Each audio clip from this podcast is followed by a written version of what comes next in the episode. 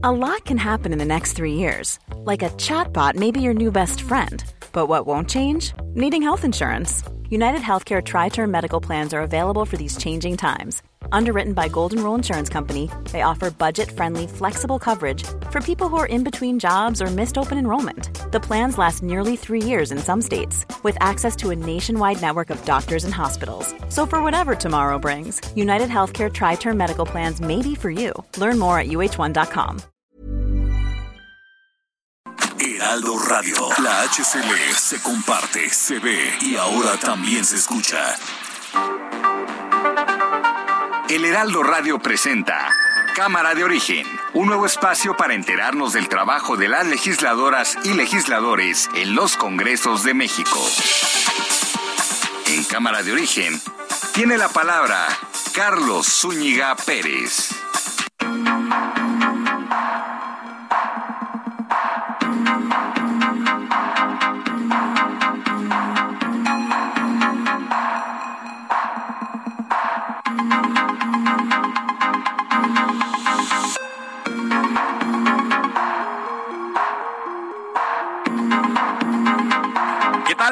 Tardes, gracias por acompañarnos a esta nueva emisión de Cámara de Origen. Les saluda Carlos Zúñiga Pérez a través de las frecuencias de El Heraldo Radio. Hoy tendremos mucha información, información importante del día e información que tiene que ver también con el quehacer legislativo en este viernes 11 de febrero de 2022. Hay muchas cosas que hay que comentar, por supuesto. Más que informar, comentar y ahí es donde me gustaría tener la participación de todos ustedes a través de las redes sociales. Por lo pronto, y como lo hacemos todos los días, escuchemos cómo va la información a esta hora del día.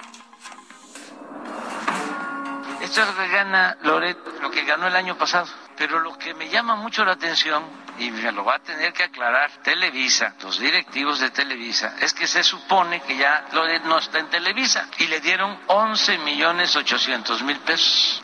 Radiopolis, Latinus, este también, bueno, Universal ya sabemos, ¿no? Otros, ah, Washington Post. Espero que este José Ramón conteste, que es grande, de qué vive. Carlos Loret de Mola. Porque lo que vimos hoy cruzó la frontera. Sin empacho, este aspirante a dictador ordena a Hacienda que me revise. Ahí, delante de todos, frente a las cámaras, cometiendo varios delitos y violando varias leyes como si nada. ¿Y todo por qué? Porque no puede explicar la riqueza de su propio hijo. Quiere hablar de lo que yo gano trabajando para no confesar lo que gana su hijo sin trabajar. Yo he trabajado 20 años a la vista de todos, pagado mis impuestos. El que no puede explicar de qué vivió tanto tiempo es él, el presidente. El que no pagó impuestos fue él. El que no puede explicar cómo resulta que tiene un hijo millonario es él. Diputado de Morena, Antonio Pérez, papá del Checo Pérez, promueve Fórmula 1 en compañía de modelos y soldados en Playa de Quintana Roo. Estamos recorriendo las playas de Quintana Roo. Esto es para promover la Fórmula 1 en Quintana Roo. La seguridad del día de hoy es muy importante. Sin duda, sin duda, eh, parte de lo que ha dominado la conversación en las redes sociales y también en eh, informativos, sobre mesas, es quienes eh, nos enteramos de lo que ocurrió el día de hoy en la conferencia de prensa mañanera que encabezó el presidente Andrés Manuel López Obrador en esta ocasión desde el estado de Sonora a donde se trasladó y por la diferencia de horarios, pues estuvimos eh, revisándola un poquito más tarde. Pero eh, lo que el presidente Andrés Manuel López Obrador hizo el día de hoy, independientemente si es información real o falsa, el hecho de revelar datos exhibir datos de cuánto gana un periodista, un periodista que le es incómodo, es un precedente muy malo muy negativo para el país, un mensaje para todos los periodistas y para los medios de comunicación también, diciendo simple y llanamente, si te metes conmigo, va a haber una respuesta. Si te metes conmigo, te voy a exhibir. No importa que lo que yo diga sea falso o verdadero. En la información del día, Dante Delgado, líder nacional de Morena, corrijo, Dante Delgado, líder nacional de Movimiento Ciudadano, mmm, regañó ayer por la tarde a Roberto Palazuelos y le pidió explicaciones sobre todas estas entrevistas que han estado retrotrayendo en torno a hechos que estuvo protagonizando. Dicen que todavía no se decide, pero hay un consenso en que la candidatura de Roberto Palazuelos se tambalea un juez federal rechazó conceder una suspensión definitiva al exgobernador de Veracruz, Javier Duarte, en contra de la orden de aprehensión que hay en su contra por el delito de desaparición forzada. El líder de la zona Alto de Chiapas, Manuel de Jesús Mendoza, es eh, profesor de la CENTE, fue detenido por elementos de la Fiscalía General de la República en cumplimiento de una orden de aprehensión en su contra por un agravio a un periodista y su camarógrafo. Ian McDonald, compositor, multiinstrumentista y miembro fundador de las agrupaciones Foreigner y King Crimson, murió el pasado miércoles a los 75 años de edad. Familiares informaron que padecía cáncer.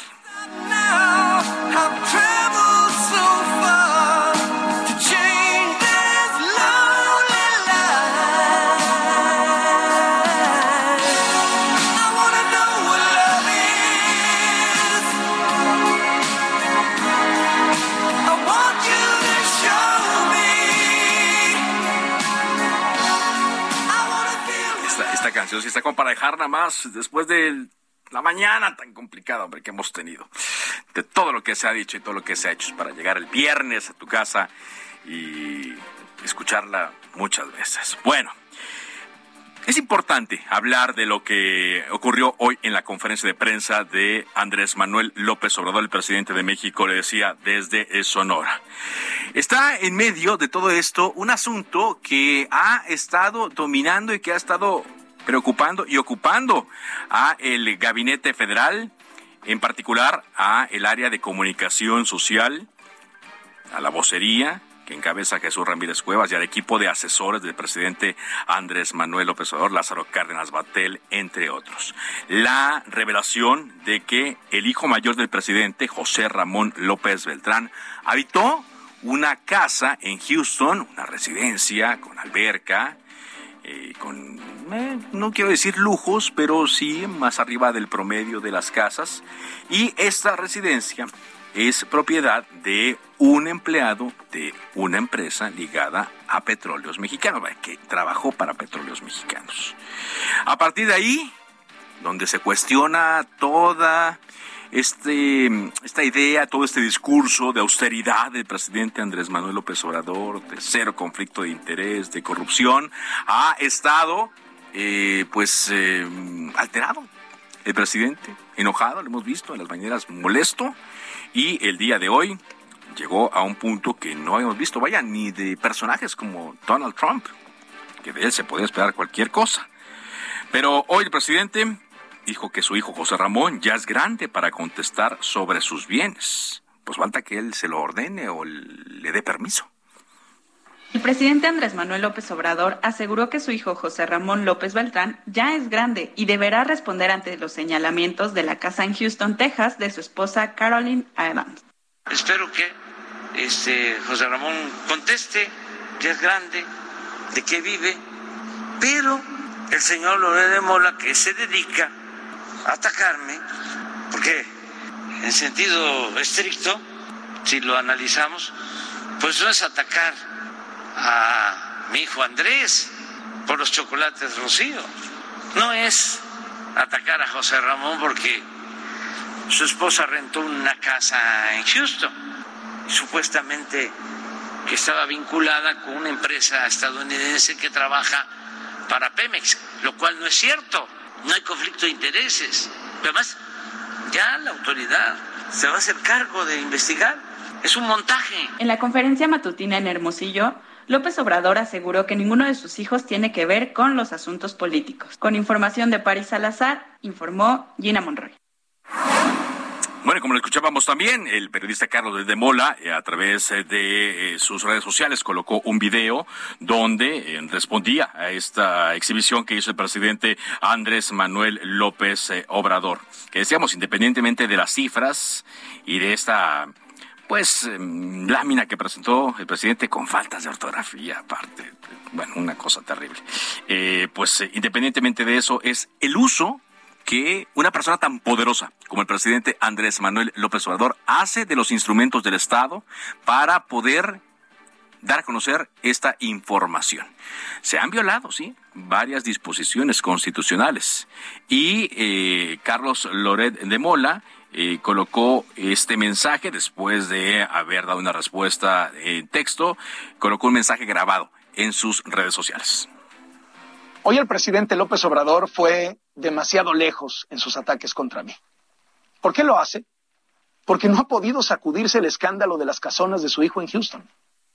Nada de esto estaría pasando si no hubiéramos mostrado la alberca de 23 metros, el cine privado y sobre todo los contratos multimillonarios en dólares reconocidos por Pemex con la empresa petrolera cuyo alto ejecutivo es el dueño de la casa del hijo del presidente. El presidente está enfurecido, está fuera de sí. Y hoy demostró que quiere usar todo el peso del Estado, todo su inmenso poder, para atacar a un periodista. Si las casonas de Houston fueran mentira, el presidente no estaría así. Pero son verdad. Y despedazaron su falso discurso de austeridad y de corrupción. Por eso el presidente está desesperado, dispuesto a insultar, a calumniar, a espiar, está peligrosamente dispuesto a todo para silenciar al periodismo crítico. Hoy en su conferencia mañanera, López Obrador publicó una tabla diciendo cuáles eran, según él, mis ingresos. Como él no puede explicar cuánto gana su hijo y quién pagó las casonas, pues entonces habla de mí.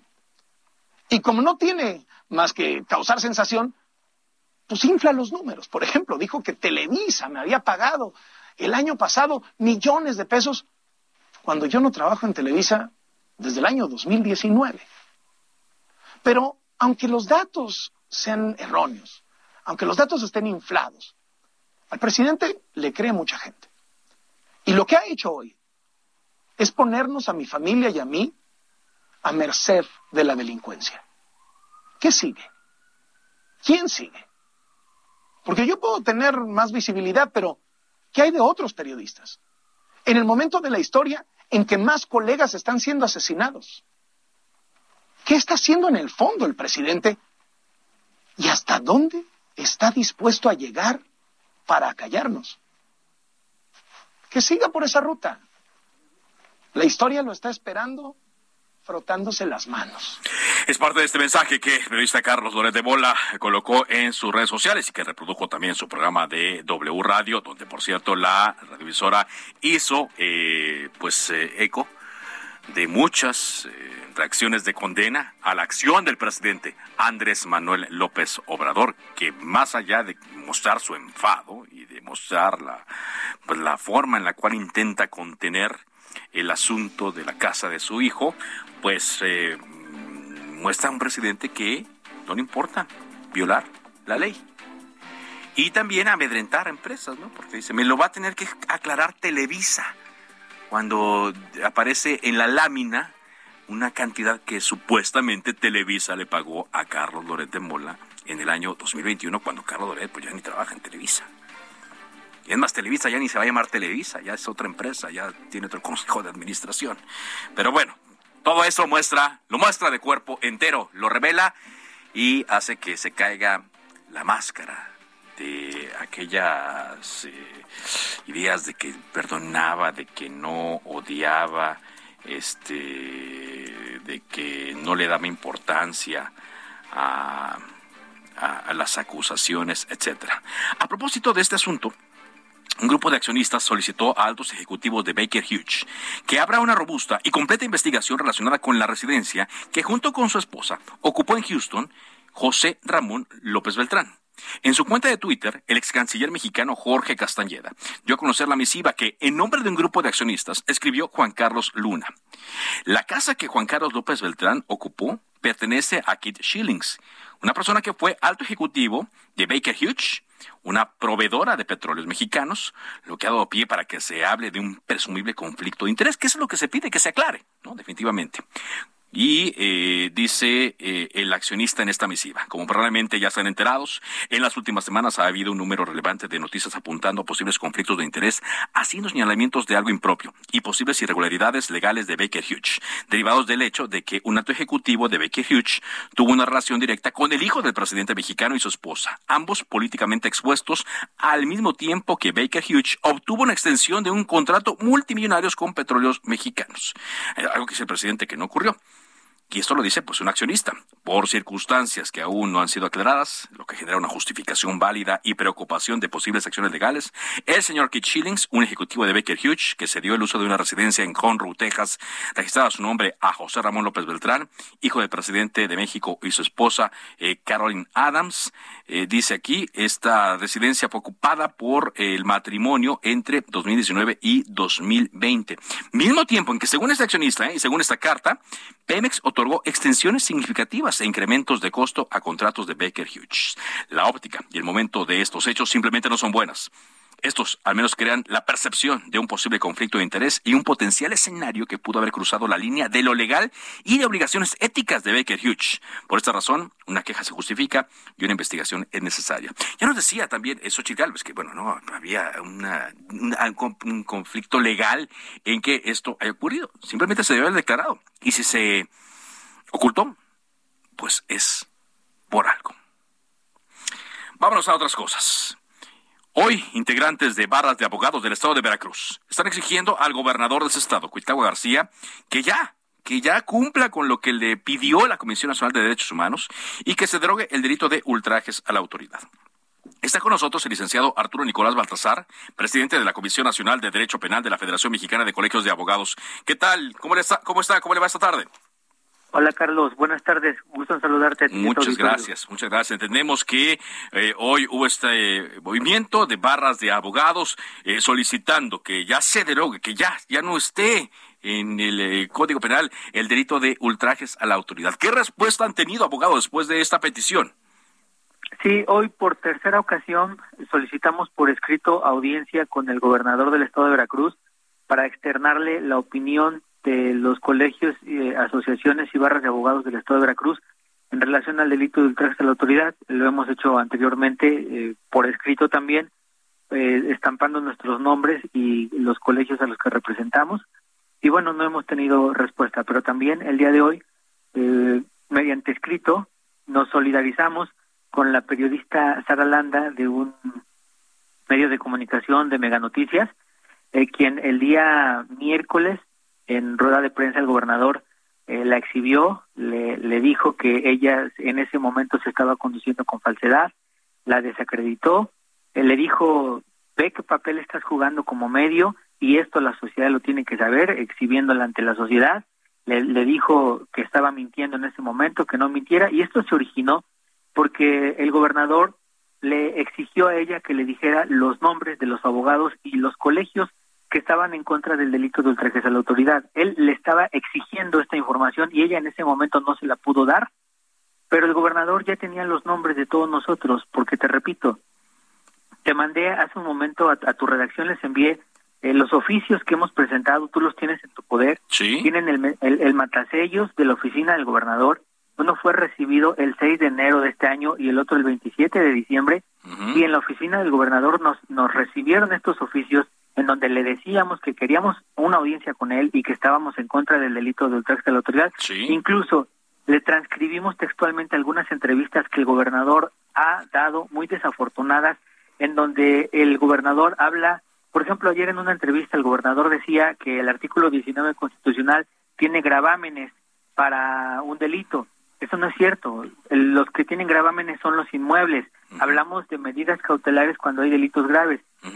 Eh, utiliza términos con los que confunde a la sociedad, utiliza términos que no existen y por eso queremos reunirnos con él para explicarle. Pero, eh, eh, esto lo hace ¿Por desconocimiento o lo hace de mala fe? Que sí la ha demostrado Cuitlagua García. Pues eh, lo que nosotros eh, queremos verificar es reunirnos con él y, entender qué, qué, qué, es lo que él pretende, pero definitivamente se está causando mucho daño a la sociedad veracruzana con este delito de ultrajes a la autoridad y con todos los, los mensajes que el gobernador envía a la sociedad, los cuales no tienen ningún sustento jurídico. El gobernador, cuando, cuando la periodista le, le menciona el tema de, ultrajes a la autoridad, le dice, es que varios colegios se han manifestado, el gobernador la increpa y le dice, dime qué colegios, dime qué colegios. Bueno, en ese momento ella no lo recordaba, no lo sabía, no tenía... O se puso nerviosa, ¿no? o se puso nerviosa y el gobernador la empieza a exhibir, le dice todas estas eh, palabras eh, en ese tono tan ofensivo y el día de hoy nosotros nos manifestamos y le, y le estamos exigiendo al gobernador respeto a todos y cada uno de los periodistas del estado de Veracruz y le pedimos de manera enérgica se abstenga de criminalizar a los ciudadanos al señalar que los abogados únicamente defendemos a delincuentes. Lo que hizo el gobernador con esta periodista, Sara Landa, fue un acto de violencia en contra de una mujer periodista, pero además es una agresión directa en contra de la libertad de expresión para todos los comunicadores del estado de Veracruz. Pues el día de hoy les recordamos que van cinco periodistas asesinados en lo que va del año y por eso el día de hoy nuevamente nos manifestamos para exigirle respeto al gobernador, tanto para los periodistas como para los abogados, porque el gobernador ha señalado que nosotros somos abogánsters, que eh, nosotros eh, nos vamos a enriquecer defendiendo delincuentes, pero todo es en base a información falsa, sesgada, con la que pretende confundir a la sociedad. Entonces, eh, nuevamente por escrito nos estamos dirigiendo a él de manera atenta y respetuosa, pero enérgica y estamos cada día más unidos los abogados porque esto ya se salió de control en el estado de Veracruz. No, y bueno, es que con el ejemplo que está viendo a nivel nacional, pues eh, creo yo que poco le va a, importar lo que digamos nosotros, eh, eh, abogado, pero del lado de ustedes debe estar la fuerza de la razón y de la ley. Este delito ya fue eh, derogado por la Suprema Corte de Justicia de la Nación, es decir, no debe existir en ningún código penal de, de los estados. Ya hay una intervención, bueno, que finalmente se dio una intervención de la Comisión Nacional de Derechos Humanos. ¿Qué mecanismos legales les quedan a ustedes para que esto finalmente se lleve a cabo, que se derogue el delito de ultrajes a la autoridad utilizado políticamente contra sus adversarios por el gobernador Cuitláhuac García. Estamos esperando que la Suprema Corte de Justicia de la Nación resuelva las acciones de inconstitucionalidad que se han presentado en contra de este artículo. Jueces de distrito han empezado a conceder amparos en los cuales resuelven también que este delito es inconstitucional y te pongo un ejemplo, el caso de los seis jóvenes que fueron detenidos por ultrajes a la autoridad. Así es. Eh, eh, no vamos a dejar de insistir en esta reunión con el gobernador porque tenemos muchas carpetas de investigación que queremos mostrarle a él, en las cuales le vamos a, demostrar que los policías están fabricando pruebas para encarcelar a ciudadanos inocentes utilizando este delito de ultrajes a la autoridad. Si el gobernador no nos recibe, el siguiente paso es eh, nuevamente recurrir a los medios de comunicación y empezar a exponer cada caso en particular para demostrar cómo se están fabricando pruebas en contra de ciudadanos inocentes. El gobernador en varias ocasiones ha dicho que este delito se está utilizando en contra de delincuentes. Dice que si se deroga ultrajes a la autoridad van a salir 40 jefes de plaza. Eso es una mentira. ¿Por qué?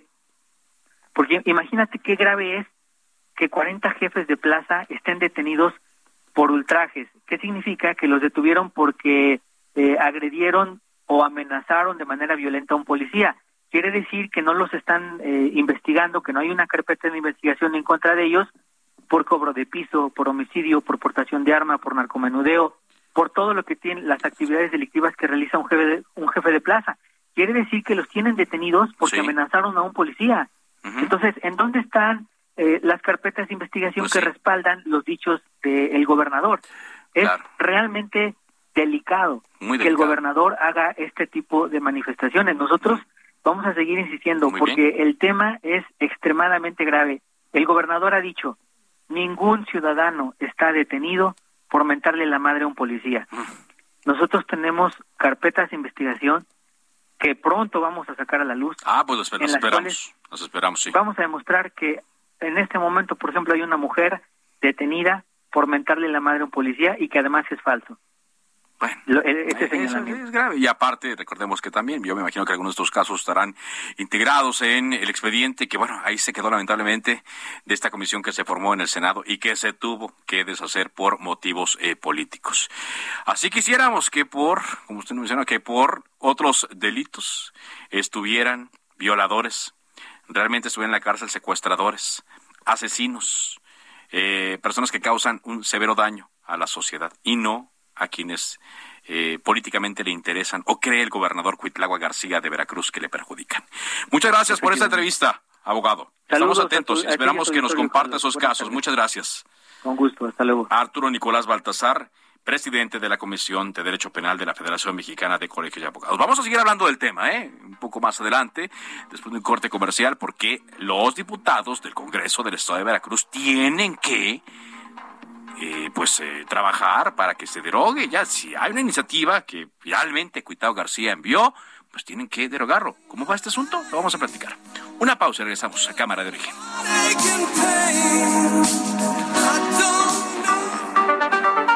Se decreta un receso. Vamos a un corte, pero volvemos a Cámara de Origen con Carlos Zúñiga Pérez. Heraldo Radio. La HCL se comparte, se ve y ahora también se escucha.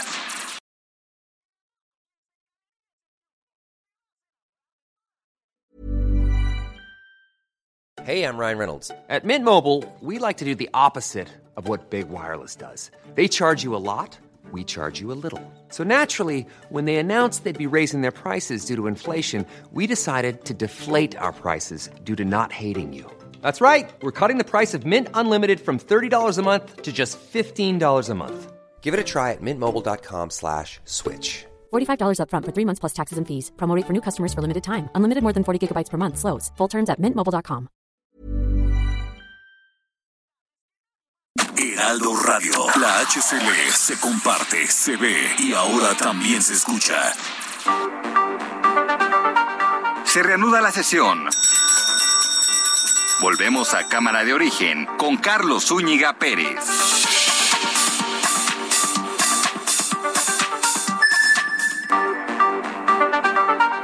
Contacte a Carlos Zúñiga Pérez en Twitter, Facebook e Instagram como arroba carloszup.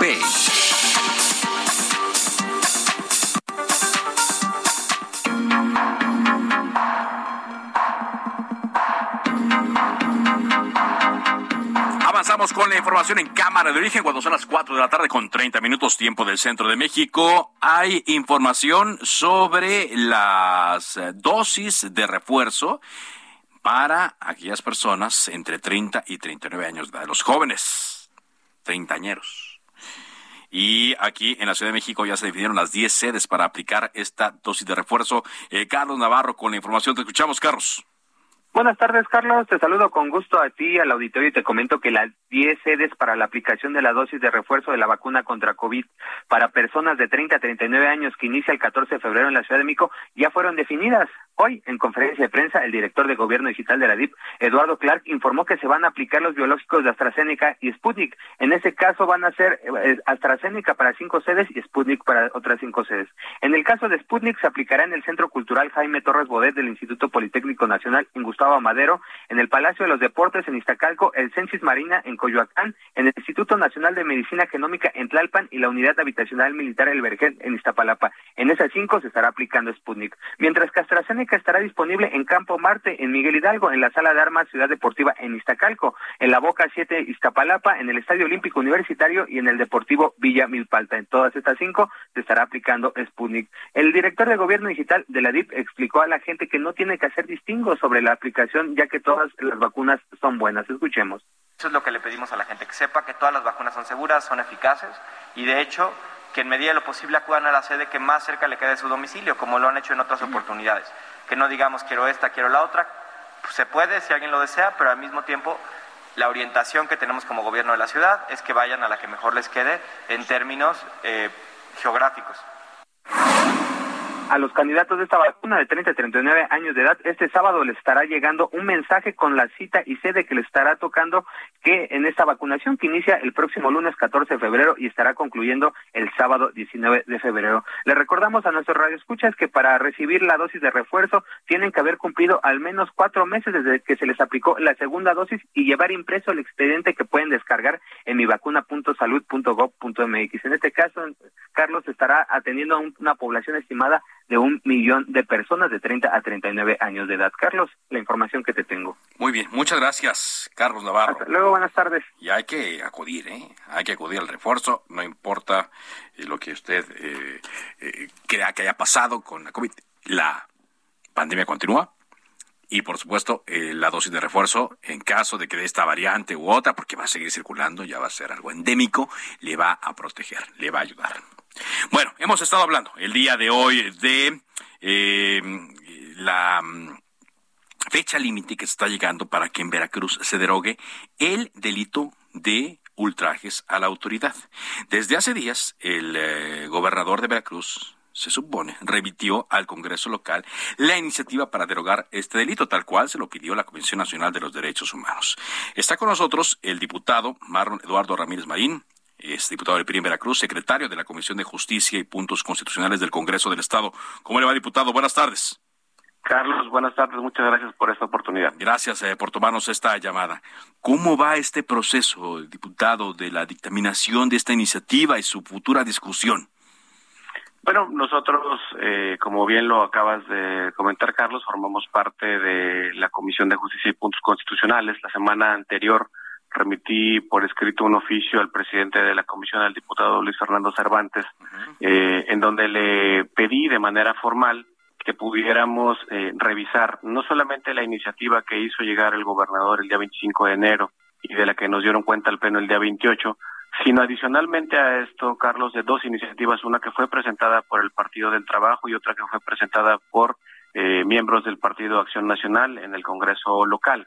Desde nuestra óptica consideramos que es necesario hacer una revisión integral no solamente de la iniciativa que envió el gobernador, sino también de la que presentaron mis compañeros, porque eh, es un tema que resulta fundamental dejar aclarado. El gobernador envió una iniciativa para reformar uno, eh, un artículo de los dos que establece eh, el capítulo que se refiere al tema de ultrajes a la autoridad, pero adicionalmente a esto también hay un artículo, el 371 quincuas, que eh, prácticamente repite exactamente lo mismo que dice el 331. Entonces, nuestra consideración es que debemos de sesionar eh, pues de manera expedita y que debemos de hacer esta revisión y también eh, nosotros hemos considerado que es importante escuchar a los profesionales del derecho, a los peritos, porque se ha venido generando ya y una crisis que se ha ya salido del control aquí en el estado de Veracruz pero que si nosotros hacemos una reforma solamente de un artículo, Carlos,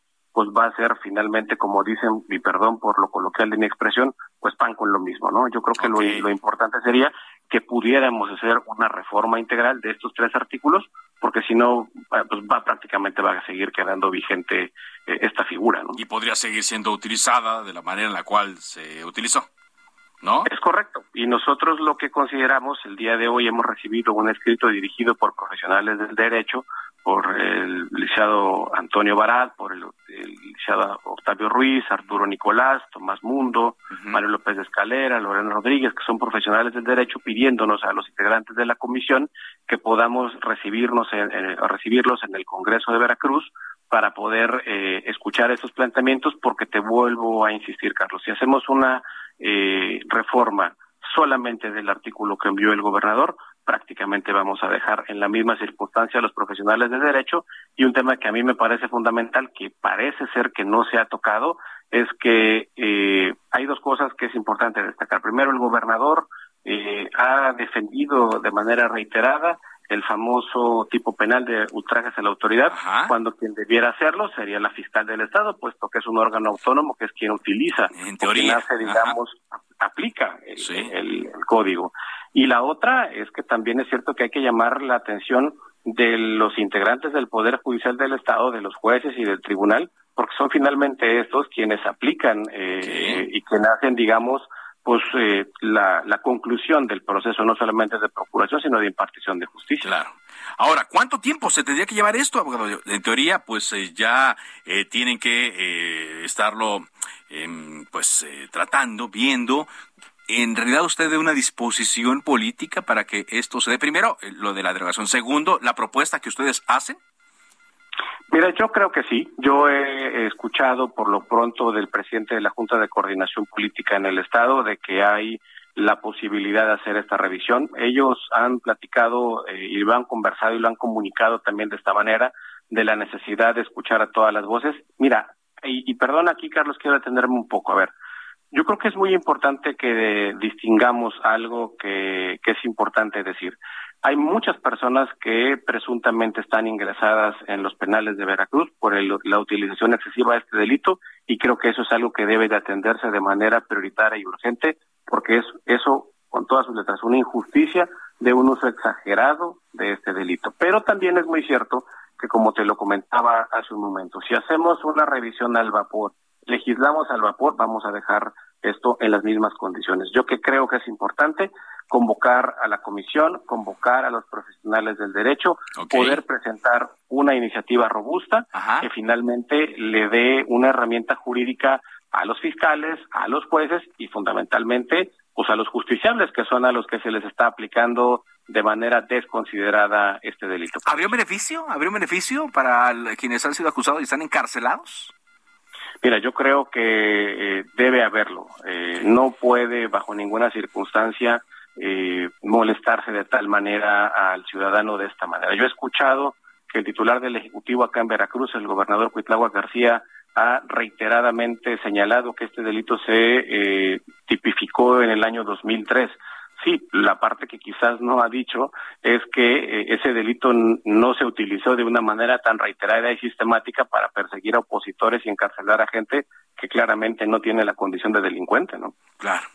Bueno, pues eh, vamos a seguir estos pasos, eh, abogado, si le parece, estaremos atentos a lo que ocurra y sobre todo a la fecha de cuándo inicie esta discusión y cómo termina. Eh, y si nos, lo permite, Carlos, pudiéramos, mm, por tu conducto, mantener informado al público, porque bueno, a todos nos interesa que en Veracruz se restituyan los canales de comunicación institucional y que se le genere al ciudadano pues todas las condiciones para poder ejercer el derecho de expresarse a plenitud de libertad. Gracias, muchas gracias por esta entrevista. Por el contrario, muchas gracias. Es Marlon Eduardo Ramírez Marín, diputado del PRI en Veracruz, secretario de la Comisión de Justicia y Puntos Constitucionales del Congreso del Estado. A propósito de lo que hablábamos hace rato sobre el tema Veracruz y sobre estos ataques que se hacen a periodistas desde el poder, cuando menos de manera verbal, lo que preocupa es que paralelamente se están dando ataques de manera física. Y el día de ayer, en el estado de Oaxaca, otro periodista fue asesinado. Y eh, a pesar de que pues, ha habido mucha eh, información desde el ámbito eh, local, desde el ámbito federal, la realidad es que pues es un fenómeno que se sigue presentando. Pero en un momento platicamos de esto. Vamos contigo, Karina García, corresponsal del Aldo Media Group en Oaxaca. ¿Qué se sabe hasta el día de hoy en torno a este homicidio? Te escuchamos. ¿Qué tal, Carlos Oñiga? Muy buenas tardes. Pues ante estos hechos de violencia que se registraron el día de ayer por la noche, el gobernador Alejandro Murat Hinojosa advirtió que en Oaxaca no habrá impunidad al condenar pues el asesinato del periodista de la región del Istmo de Tehuantepec, Ever López Vázquez, quien falleció tras ser atacado a balazos. En este sentido, el gobernador aseguró que se investigarán estos hechos. Por otra parte, la diputada presidenta de la Junta de Coordinación Política del Congreso local, eh, Laura Mauro Estrada, también condenó y lamentó estos hechos de violencia. A ella se le sumó el diputado Sergio López Sánchez, además de la diputada presidenta de la mesa directiva Mariana Benítez Tiburcio, quien llamó a las autoridades a continuar eficazmente la investigación. En este caso, comentarte que la Fiscalía General del Estado detuvo a dos, confirmó la detención de dos sujetos, entre ellos Ricardo Espinosa Cartas y Ricardo eh, García, de 45 y 35 años de edad, respectivamente, quienes eh, pues son los presuntos asesinos del periodista Ever López Vázquez, a quien eh, pues habrían asesinado a balazos la noche de ayer en Salina Cruz.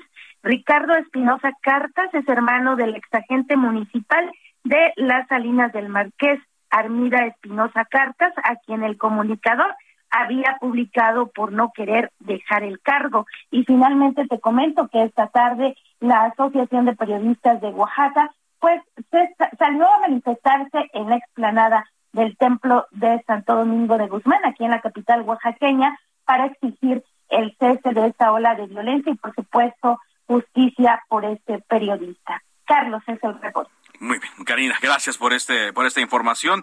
De última hora también nos están informando que serán trasladados estos personajes hacia eh, un eh, hacia una zona de mayor seguridad, de acuerdo a lo que informó el fiscal Arturo Peinbert Calvo, los dos implicados en el asesinato del director de la página Noticia Web serán llevados en un helicóptero militar bajo medidas de seguridad al penal de Tanibet en la colina de Matamoros, donde van a esperar la vinculación a proceso por el delito de homicidio calificado. Y esto lo van a esperar por parte de un juez local. El traslado se ordenó de forma extraordinaria, urgente, luego de que uno de los implicados recibió agresiones y amenazas de otros reos en un intento de asesinato dentro del penal regional de Santo Domingo, Tehuantepec, donde se encontraban recluidos junto con su cómplice. Así es que esta información de última hora se está resguardando ya a los eh, detenidos por el homicidio de Ebert López en Salina Cruz, en la región del Istmo de Tehuantepec. Eber López Vázquez era director del portal de Facebook de noticias, eh, Noticias UEFA se llamaba, en Facebook y que eh, tenía difusión a través de las redes sociales. Son las cuatro con cuarenta y cuatro. Vámonos a otras cosas. El partido eh, Acción Nacional está presentando una iniciativa para blindar tanto a instituciones autónomas como al Poder Judicial. Y esto lo hacen con más requisitos que deberán ser obligatorios para sus titulares. Está con nosotros la diputada del PAN, Noemí Berenice Luna Ayala. ¿Cómo está, diputada? Carlos, muy contenta de poder comunicarme por tu medio. Valoro mucho la oportunidad. Muchas gracias. Platíquenos un poco más en torno a esta iniciativa. Primero, ¿cuál es el propósito? ¿Qué fue lo que ustedes vieron para eh, tener eh, esta iniciativa y presentarla? Bueno, efectivamente, estamos presentando como grupo parlamentario una adhesión al artículo 73 de la Constitución.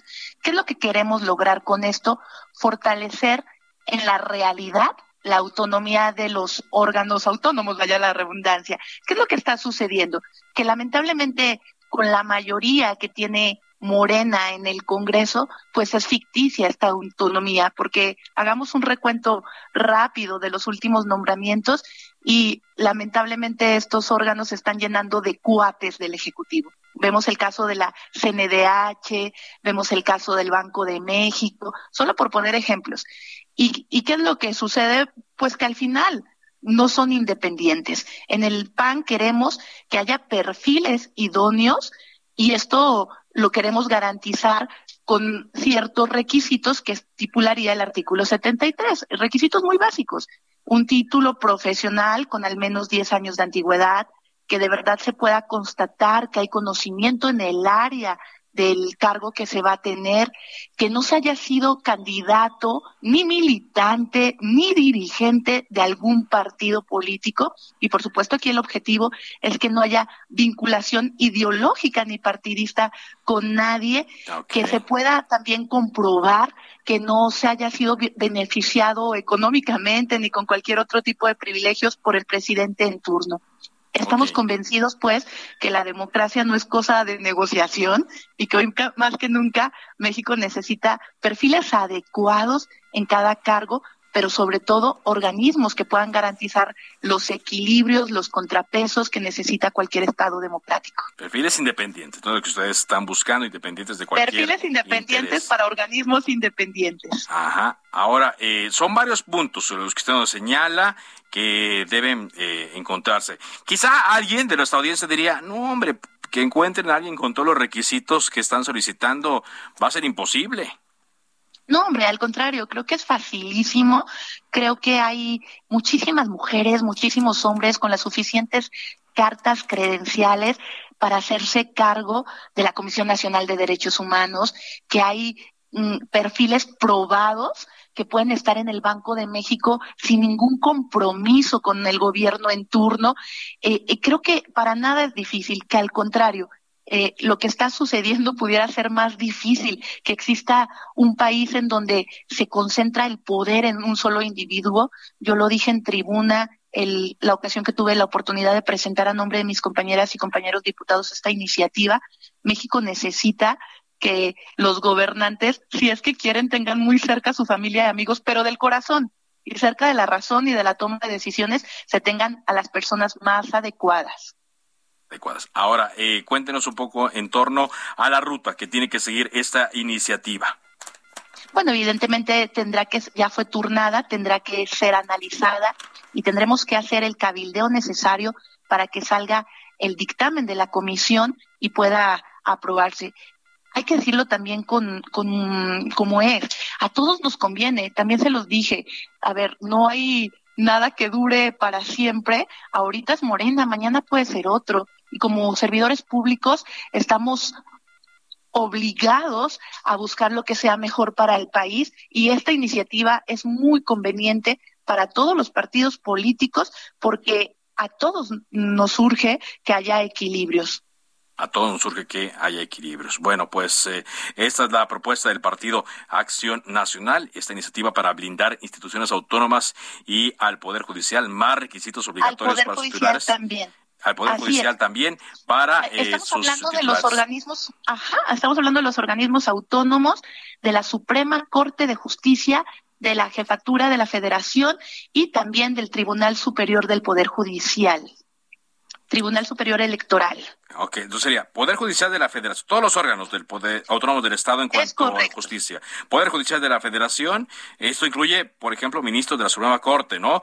Consejo de la Judicatura Federal y el Tribunal Federal Electoral. O sea, son, son cargos importantísimos que definen muchas cosas en el país, diputada. Por supuesto, y que reitero, es hoy más que nunca cuando se necesitan contrapesos. No podemos tener funcionarios a modo. Y, a la par también se presentó otra iniciativa del grupo parlamentario en la que se pretende que la función pública, que ahora es secretaría, realmente se convierta en autónoma pasando a ser instituto, porque no puede ser el gobierno el que fiscaliza el propio gobierno. Bueno, muchas gracias. Gracias, diputada, por esa entrevista. Al contrario, Carlos, y vamos a seguir defendiendo a México. Muy amable. Noemi Bernice Luna Ayala, diputada del Partido Acción Nacional. Oiga, seguramente usted está escuchando mucho eh, sobre el tema internacional, Rusia, Estados Unidos, Ucrania. Bueno, pues eh, hoy el eh, gobierno de Estados Unidos ha estado dando declaraciones, desde ayer en realidad, con una entrevista que el presidente Joe Biden dio a la cadena NBC, donde pues dan a conocer que Estados Unidos cree que Rusia podría en cualquier momento emprender una acción militar ofensiva o intentar desencadenar un conflicto dentro de Ucrania, según dijo el asesor de seguridad nacional Jake Sullivan. El conflicto, dice, podría empezar incluso durante los Juegos Olímpicos de Beijing, que ya están en curso, a pesar de que había pues muchas especulaciones de que podría ocurrir solo después, digo, como una especie de cortesía eh, para que no se opacara esta competencia mundial. Lo que el señor Jake Sullivan le dijo a los periodistas ahí en la Casa Blanca el día de hoy es lo que podemos decir es que existe una posibilidad creíble de que se lleve a cabo una acción militar rusa incluso antes de la final de los Juegos Olímpicos. Un ataque ruso probablemente comenzaría con bombardeos aéreos y ataques con misiles que causarían numerosos eh, muertos en Ucrania y eh, el gobierno está alentando a los estadounidenses a salir de allá. También el gobierno de la Gran Bretaña está pidiendo a sus ciudadanos que salgan de esta región. Así es que mm, atentos a lo que ocurre en eh, este punto toda vez que la tensión está creciendo entre Rusia y Ucrania. Vámonos contigo, eh, Marta de la eh, Torre, a Colima. ¿Qué información nos tienes? Marta. No, no me escucha. Vamos a ir en un momento con eh, toda la información de lo que está pasando en el estado de Colima. Han sido cinco días de hechos violentos. Marta de la Torre, ¿me escuchas? Así es, Carlos, ya te escuchamos. Efectivamente, pues bueno, cinco días de hechos violentos que parecen no terminar, Carlos, todavía esta mañana se encontraron pues dos personas sin vida dentro de un vehículo en las inmediaciones de la Universidad de Colima, frente a la, a la Facultad de Medicina, ahí fue localizado este vehículo muy temprano esta mañana, donde bueno, pues lamentablemente se encontraron personas sin vida. Y el día de hoy la Fiscalía General del Estado, después de varios días de guardar silencio, finalmente emitió un comunicado donde hizo un recuento de todos estos sucesos violentos registrados en estos cinco días, donde da cuenta de que fueron 16 personas las que asesinaron de lunes a este viernes, eh, contando precisamente con este hecho que te había mencionado, 16 personas um, eh, asesinadas eh, y eh, diversos hechos violentos registrados no solamente en los municipios de Colima, Villa de Álvarez, la zona conurbada, sino también en el municipio de Coquimacán y de Manzanillo. Hay que recordar, eh, Carlos, que bueno, la gobernadora Indira Vizcaíno Silva, quien ayer pues em, emitió un mensaje a la población también después de varios días de haber guardado silencio para pues pedir unidad a la comunidad, a la sociedad ante estos hechos violentos, pues dio a conocer que todos estos sucesos obedecen a un enfrentamiento que se está dando entre dos eh, grupos criminales que anteriormente trabajaban juntos y que actualmente, pues bueno, se están enfrentando y es precisamente la causa de todos estos hechos. Continúan los operativos, continúan las, las revisiones, eh, los eh, filtros por parte, sobre todo, de corporaciones federales, el Ejército Mexicano, la Marina, la Guardia Nacional, y bueno, pues les estaremos informando sobre estos hechos que, bueno, hasta el momento parecen no terminar. La Fiscalía General del Estado solamente informó que hay dos personas detenidas y que se están integrando las carpetas de investigación. Este es el reporte. Muchas gracias. Gracias eh, por este reporte. Muy amable. Gracias, buenas tardes. Bueno, y en una de las cosas que a veces uno no se las cree y que pareciera que solo pasan en México.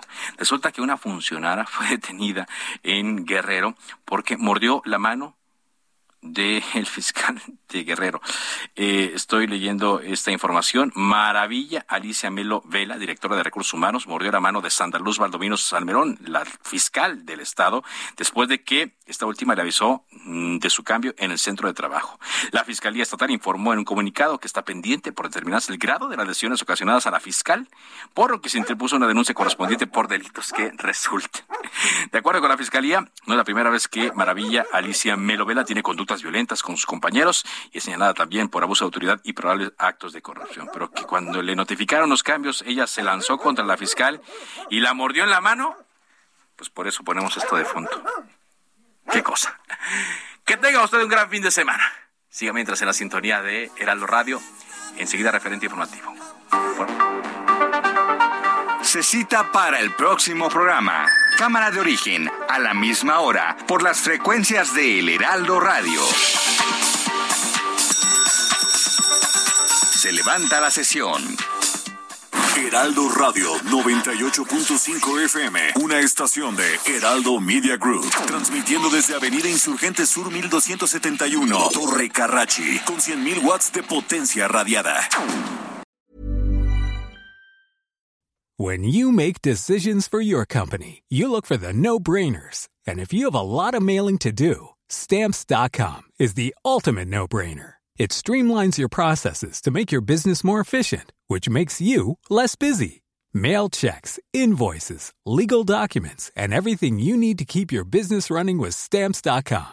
Seamlessly connect with every major marketplace and shopping cart. Schedule package pickups and see your cheapest and fastest shipping options from different carriers, with rates up to 89% off USPS and UPS rates. And with the Stamps.com mobile app you can take care of mailing and shipping wherever you are. Make the same no-brainer decision as over 1 million other businesses with stamps.com. Sign up with code program for a 4-week trial plus free postage and a free digital scale. No long-term commitments or contracts. That's stamps.com. Code program.